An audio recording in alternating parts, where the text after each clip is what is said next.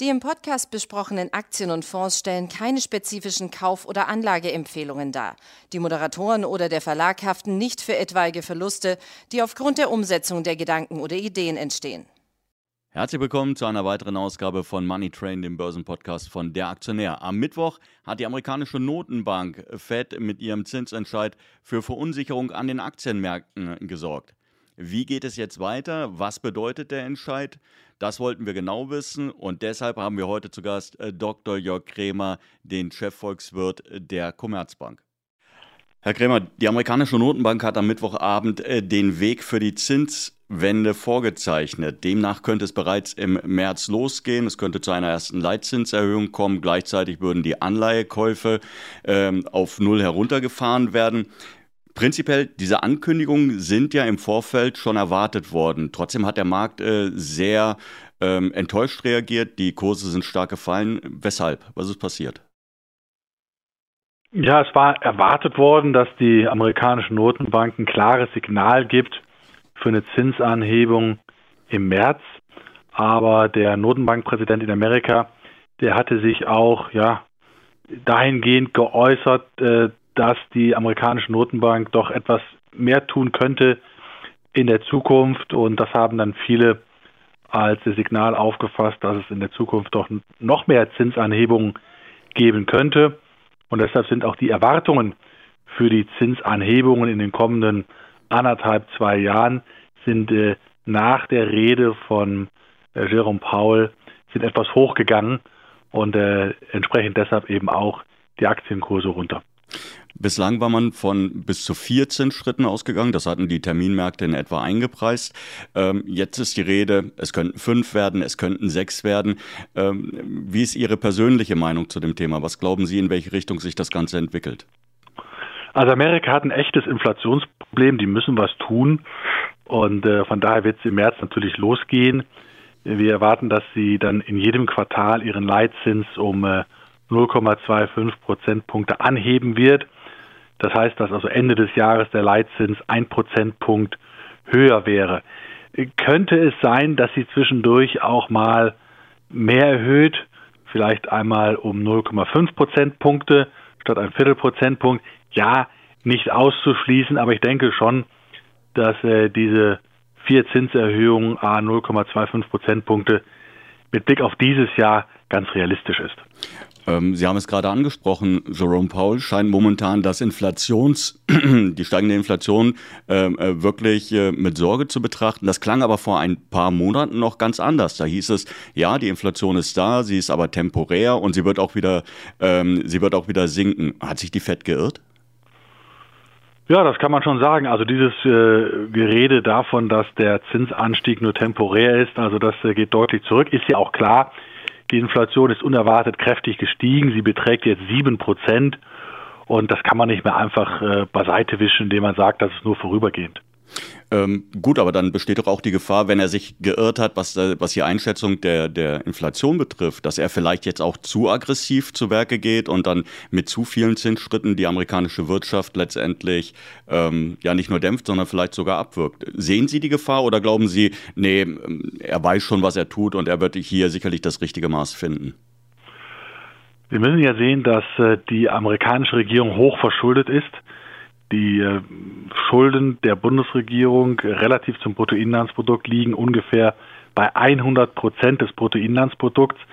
Das ist ein Schuldenstand, der so hoch ist relativ zum Bruttoinlandsprodukt wie am Ende des Zweiten Weltkrieges. Und von daher üben die Politiker natürlich Druck aus auf die amerikanische Notenbank, behutsam vorzugehen bei den Zinserhöhungen. Von daher mache ich mir überhaupt keine Sorgen darüber, dass die amerikanische Notenbank jetzt irgendwie überschießen könnte und irgendwas abwürgen könnte. Die Risiken sind umgekehrt. Die Risiken, die wahren Risiken bestehen darin, dass die Notenbank äh, auf Druck der Politiker zu wenig macht, die Inflation außer Kontrolle gerät und dann sie nur noch eingefangen werden kann durch eine Stabilisierungsrezession wie Anfang der 80er Jahre. Also da liegen die Risiken, dass sie zu wenig macht und nicht zu viel. Aber ähm, Sie haben gerade das Inflationsthema angesprochen.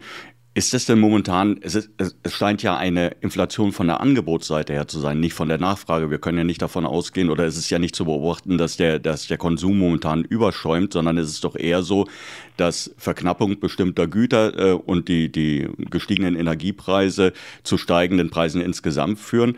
Ähm, ist es dann nicht kontraproduktiv, die Zinsen anzuheben? Weil dadurch ja die Unternehmen, die jetzt ohnehin schon belastet werden durch die hohen ähm, Rohstoffpreise beispielsweise, ja bei der Finanzierung ebenfalls doch mal erhebliche Kosten zu verkraften hätten.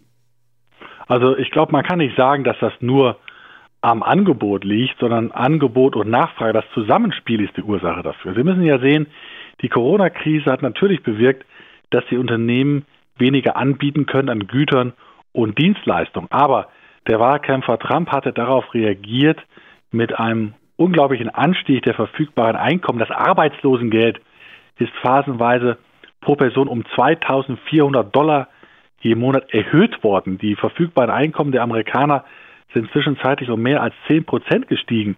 Ja, und diese auf, diese politisch aufgeblähte Nachfrage, dazu hat ja auch dann die amerikanische Notenbank beigetragen, durch den Kauf von Staatsanleihen, äh, die damit ja auch äh, die hohen Defizite finanziert hat. Also diese durch staatliche Tätigkeit aufgeblähte Nachfrage stieß dann auf eine Corona-bedingtes äh, Rückgang äh, im Angebot an Güter und Dienstleistungen. Ja, und wenn eben zu viel Geld, zu wenig Güter und Dienstleistungen jagt, dann geht die Inflation hoch.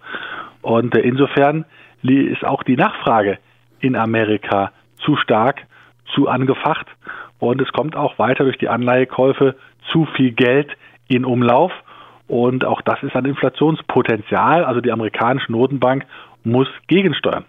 Aber Sie haben es ja gerade selbst gesagt, das waren diese Beihilfen, die letztendlich die Haushaltseinkommen natürlich, ähm, ja, die waren willkommen und wurden auch umgesetzt äh, in Konsum, aber diese Beihilfen sind ja ausgelaufen. Und von daher wäre es doch ähm, logisch gewesen anzunehmen, dass wenn diese Beihilfen auslaufen, die Inflation, die wir gesehen haben, die vielleicht dadurch auch mit entfacht wurde, dass die wieder nachlässt. Naja, also äh, es sind ja nicht nur die Beihilfen, äh, auch in diesem Jahr und im vergangenen Jahr das Haushaltsdefizit ist sehr, sehr hoch. Die amerikanische Notenbank finanziert einen guten Teil dieses Haushaltsdefizits durch den Kauf von Staatsanleihen. Dadurch gelangt dauernd zu viel Geld in Umlauf. Die Geldmenge M2 ist massiv gestiegen in Amerika. Da hat sich ein Inflationspotenzial aufgebaut. Und Sie dürfen nicht vergessen, dass dadurch auch äh, die Arbeitslosenquote gefallen ist. Die liegt unter 4 Prozent. Der Anstieg der Arbeitskosten hat sich beschleunigt. Also da ist eine Lohnpreisspirale jetzt schon in Gang gekommen.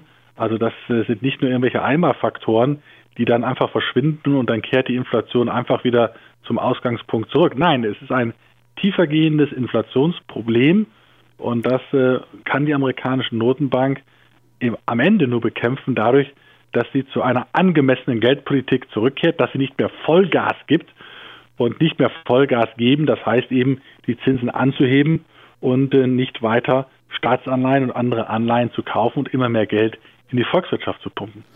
Inwiefern ist der Inflationsanstieg und damit natürlich auch der Druck auf die Notenbanken zu reagieren vergleichbar mit dem, was wir in Europa sehen? Ähm, ist das Szenario ähnlich gelagert oder glauben Sie, dass sich das ein Stück weit abgekoppelt hat? Also grundsätzlich ist das Problem ähnlich. Das heißt, wir haben sowohl in den USA als auch im Euroraum ein Corona-bedingt niedrigeres Angebot an Waren und an Dienstleistungen. In Amerika ist äh, die Nachfrage deutlich äh, gestiegen, äh, die Einkommen deutlich gestiegen. Im Euroraum sind sie stabil, aber auch im Euroraum jagt eben zu viel Geld dem gesunkenen Angebot hinterher. Und hinzu kommt, dass im Euroraum die EZB sehr viele Staatsanleihen kauft und seit Beginn von Corona die gesamten Haushaltsdefizite der Staaten durch den Kauf von Staatsanleihen finanziert hat. Die Geldmenge M3 ist seit Ausbruch von Corona um fast 20 Prozent gestiegen. Und wenn die EZB so weitermacht und weiter so viel Geld in Umlauf bringt, dann äh, entsteht ein noch höheres Inflationspotenzial und dann droht äh, vom nächsten Jahr an eine zweite Inflationswelle. Also auch die EZB muss gegensteuern, auch wenn das Problem der Inflation bei uns nicht ganz so ausgeprägt ist wie in den USA. Dennoch plädieren Sie durchaus für steigende Zinsen in Europa. Bislang hieß es aber von Seiten der EZB, man will den Wirtschaftsausschwung nicht gefährden und halte deshalb an der Strategie fest. Wie lange glauben Sie, ähm, kann man das oder kann Christine Lagarde äh, letztendlich diese Strategie weiter verfolgen? Ja, Sie zitieren da die Strategie, äh, die ausgedrückt worden war nach der Pressekonferenz im Dezember vergangenen Jahres. Seitdem ist die Inflation weiter gestiegen. Sie beträgt schon 5 Prozent im Euroraum. Und es ist schon eine Diskussion innerhalb der EZB auch in Gange gekommen, wie man darauf reagieren soll. Und auch Anhänger einer grundsätzlich lockeren Geldpolitik, wie beispielsweise Olli Rehn, auch die sprechen schon darüber, unter welchen Bedingungen denn die Zinsen doch steigen können. Also da ist Bewegung drin. Natürlich, das äh, Gros der Mitglieder im EZB-Rat neigt zu einer lockeren Geldpolitik. Es sind sogenannte Tauben, gerade aus dem Süden der Währungsunion, aber mit jedem Monat einer Inflation deutlich über zwei Prozent äh, wird die EZB doch in die Defensive geraten. Der Markt rechnet mit der ersten vorsichtigen Zinsanhebung um 10 Basispunkte, um 0,1 Prozentpunkt für Oktober diesen Jahres.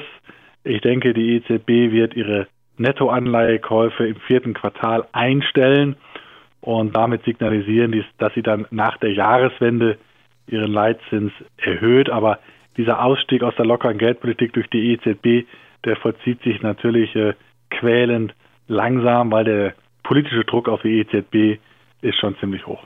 Halten Sie eigentlich äh, die immer wieder angeführte Gefahr ähm, dafür, dass vor allen Dingen dann den, also dass eine Zinssteigerung äh, den schwachen Süden Europas besonders hart treffen würde und hier vielleicht neue Probleme verursachen würden.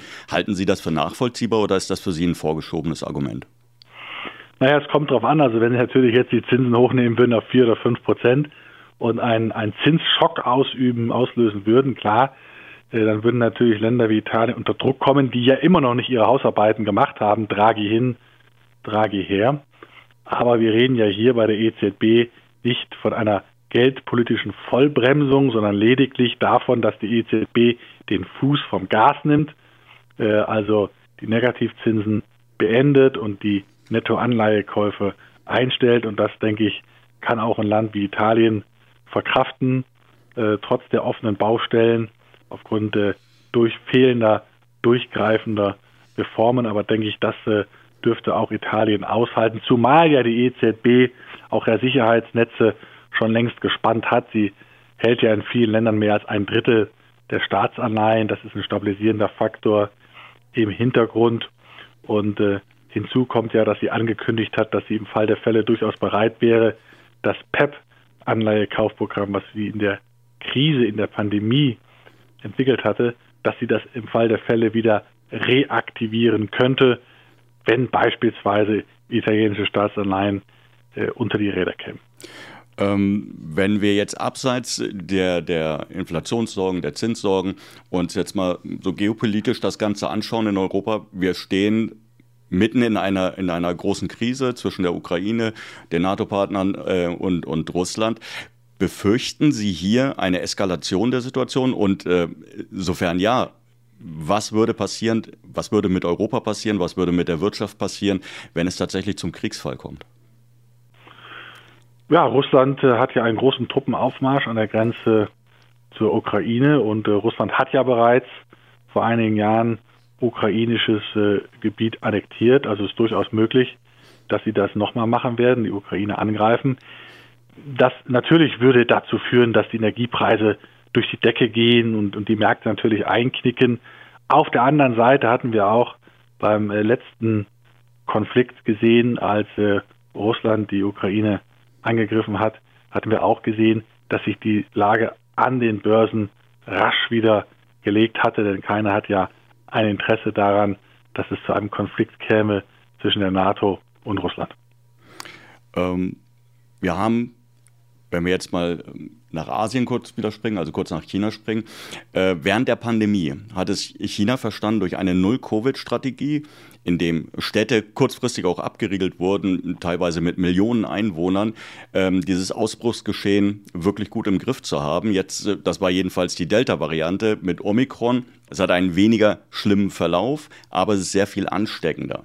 Ähm, Inwiefern glauben Sie, dass äh, China diese Null-Covid-Strategie weiterverfolgen wird unter den aktuellen Bedingungen? Und sofern Sie das tun, welche ähm, Auswirkungen hätte das auf die Weltwirtschaft, wenn jetzt beispielsweise ganze Häfen wieder zugemacht werden müssten äh, und es damit zu einer weiteren Verschlechterung der, der globalen Lieferkette käme?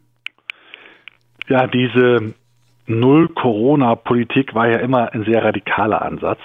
Ich war da immer skeptisch gewesen, weil der Preis ist äh, sehr, sehr hoch und der Preis besteht darin, selbst bei kleinsten Ausbrüchen müssen eben Millionenstädte dicht gemacht werden, Produktionsstandorte werden lahmgelegt, teilweise auch ganze Häfen. Aber China, die Führung wird wohl äh, zumindest in diesem Jahr im Vorfeld der Olympiade, im Vorfeld eines wichtigen Parteikongresses festhalten an dieser Strategie. Und das ist natürlich ein ganz schönes Risiko für den Westen, denn das äh, spricht doch dafür, dass äh, der Nachschub aus China für die westliche Industrie immer wieder ins Stocken kommt durch diese Null-Corona-Politik und das ist ein, ein echtes Risiko. Das heißt, wenn Sie von einem echten Risiko sprechen, dann hat das natürlich auch wieder Auswirkungen hinsichtlich der Inflation, denn dann würden ja die Preise für bestimmte Waren äh, nicht nur hoch bleiben, sogar, sondern vielleicht noch weiter steigen. Das ist richtig. Also die anhaltenden Lieferprobleme, äh, Lieferengpassprobleme, die sprechen dafür, dass äh, die, der unterliegende Inflationsdruck noch eine Weile hoch bleibt. In den Vorjahresvergleichen wird die Inflation nur deshalb fallen, weil äh, der Wiederanstieg der Mehrwertsteuer in Deutschland aus dem Vergleich herausfällt und weil der Preis äh, für Rohöl der Benzin- und der Heizölpreis, der dürfte in diesem Jahr äh, nicht mehr so stark steigen wie im äh, zurückliegenden Jahr. Das sind die Gründe, warum die Vorjahresrate runterkommt. Aber am Anfang des Jahres gerade bleibt der unterliegende Inflationsdruck doch noch ganz schön stark. Nicht zuletzt wegen der anhaltenden Lieferprobleme, die von China auf die westliche Welt überschwappen. Angesichts dieser äh, Gemengelage an Nachrichten, Ukraine-Krise, Zinssorgen, Inflationssorgen, äh, die Pandemie ist immer noch nicht ausgestanden. Äh, was erwarten Sie für die Anleger? Was für ein Umfeld erwarten Sie für die Anleger 2022? Ja, das Umfeld wird natürlich ganz stark geprägt durch die Inflation und die Reaktion der Zentralbanken auf die Inflation. Die Aktien sind am Jahresanfang äh, eingebrochen. Es ist schwierig jetzt, die Nervosität ist riesig, auch die Volatilität der Kurse ist äh, sehr, sehr hoch. Und ich glaube, dabei wird es bleiben, zumindest bis äh, zur ersten Zinsanhebung durch die amerikanische Notenbank im März diesen Jahres. Ich denke, danach werden die Anleger sich dann mehr gewöhnen daran. Sie werden merken, dass höhere Leitzinsen die Konjunktur nicht abwürgen und dass die Unternehmen weiter ganz ordentlich verdienen werden, zumal ja mit dem Abebben von Corona dann auch die Wirtschaft sich kräftig erholen wird. Und von daher würde ich das Aktienjahr 2022 äh, trotz des schlechten Starts keinesfalls abschreiben. Halten Sie es unter den gegebenen Bedingungen äh, eigentlich für sinnvoll, Gold als äh, Absicherung mit ins Depot zu nehmen? Oder glauben Sie, dass das dann nur so ein kurzes Aufflammen ist, aber dass sich die, die Kurse, die zuletzt gestiegen waren, dann auch wieder nach unten entwickeln? Also äh, was Gold anbelangt, äh, das denke ich gehört in jedes äh, gut ausbalancierte Portfolio grundsätzlich rein, einfach auch als Absicherung äh, gegen ja, sehr unwahrscheinlich, aber nicht völlig auszuschließende Szenarien. Und Gold ist natürlich auch ein gewisser, eine gewisse Absicherung dagegen, äh, wenn die Inflation eben wieder erwarten nicht zurückkommt in diesem Jahr. Und äh, von daher ist es wichtig, natürlich ist Gold schon deutlich gestiegen und äh, man sollte da sicherlich mal Rückschläge abwarten, die es ja zwischenzeitlich immer gibt. Aber äh, grundsätzlich ist Gold äh, in diesen Zeiten wichtig, weil die Argumente äh, für den Goldkauf werden ja quasi auf dem Silbertablett geliefert von den Zentralbanken. Die Zentralbanken agieren ja doch sehr, sehr vorsichtig, weil sie auch unter politischem Druck stehen. Das gilt erst recht für die Europäische Zentralbank. Und äh, wenn zwischenzeitlich mal der Kurs für Gold zurückgeht, dann wäre das sicherlich keine schlechte Gelegenheit, äh, um da mal ein gewisses Exposure aufzubauen, was ja auch unter langfristigen Gesichtspunkten sinnvoll ist. So, Herr Dr. Kremer, dann bedanke ich mich für Ihre Zeit und hoffe, dass die positiven Aussichten, die Sie gerade angesprochen haben, tatsächlich dann im kommenden Jahr so stattfinden werden. Ja, vielen Dank auch von meiner Seite. Sie haben es gehört, liebe Zuhörer, der Jahresanfang ist sicherlich verpatzt, was die Märkte betrifft, aber auf Jahressicht gibt es durchaus Grund zur Hoffnung. Bis dahin, tschüss.